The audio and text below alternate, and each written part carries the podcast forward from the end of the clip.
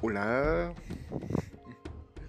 Buenos días, teniente coronel. Soy Manuel Rodríguez Adame, del tercero, del cuarto C, grupo C. Y vamos a hablar sobre las causas y consecuencias de la Revolución Mexicana.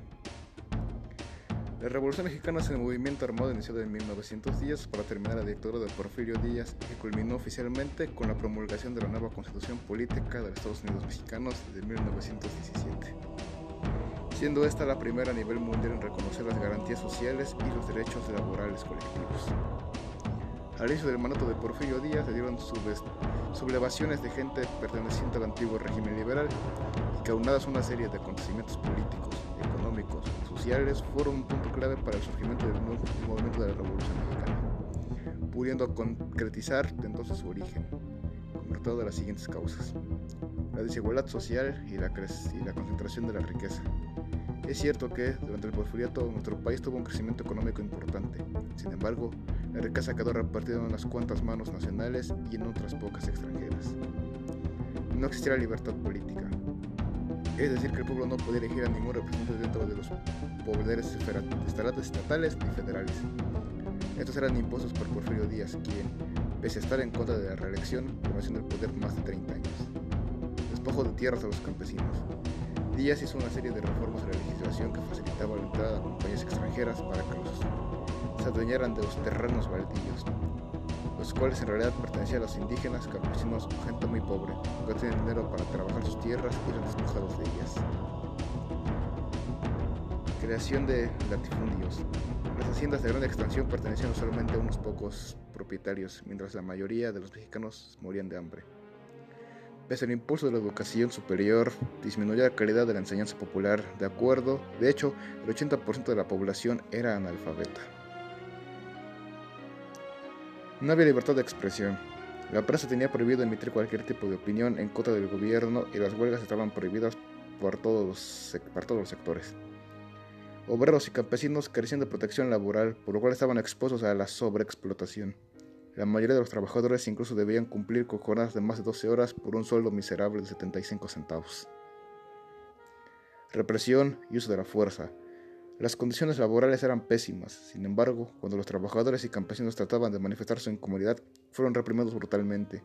Un ejemplo en el asesinato de obreros durante la huelga de Cananea en 1906 y de Río Blanco en 1907. Esas son, pues, fueron las principales causas, los antecedentes que provocaron la revolución. Hubo muchas cosas que propusieron un cambio. Y vamos a hablar de de ellas. Vamos a hablar una de ellas. Como por ejemplo la influencia de los Flores Magón.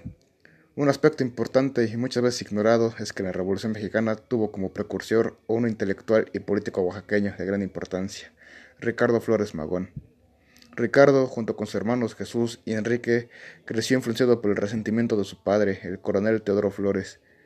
Sentía por Porfirio Díaz, pero pues éste no le había reconocido ni retribuido por su servicio de la nación, a la nación durante la invasión francesa de 1867. Gracias a esto, ya que eran testigos de las constantes injusticias que se llevaban a cabo, desde muy jóvenes los hermanos Magón se mostraron críticos ante el régimen y participaban en revueltas estudiantiles. Posteriormente, Ricardo fundó el periódico Regeneración, publicación que influiría en el estallido de la rebelión de Acayucan y las huelgas de Río Blanco y Cananea. Para ese entonces, Ricardo ya se había alejado del liberalismo y se acercaba al anarquismo, doctrina que, que permanecía en sus textos. Sin embargo, recordemos que, durante el porfiriato, la libertad de expresión no existía. Por ello, los hermanos Magón fueron constantemente perseguidos y amenazados, y aunque fue encarcelado varias veces, Ricardo nunca desistió y continuó escribiendo textos incendiarios. Y vamos a hablar ahora sobre el estallido de la lucha armada. Francisco I. Madero, otro de los grandes personajes de este movimiento armado, se había dedicado a recorrer el país para fundar clubes con sus ideales antireeleccionistas y de cambiar al país por medio de la democracia. Era innegable, se había convertido en una amenaza para el régimen. Debido a esto, fue aprendido en Monterrey y después trasladado a San Luis Potosí. Mientras tanto, Porfirio Díaz resultaba nuevamente, y de manera legítima, electo como presidente de México. Después, Madero fue liberado. Algo él había cambiado. Sustituiría la democracia por la lucha armada. Con esto en mente, Madero huyó hacia San Antonio, Texas.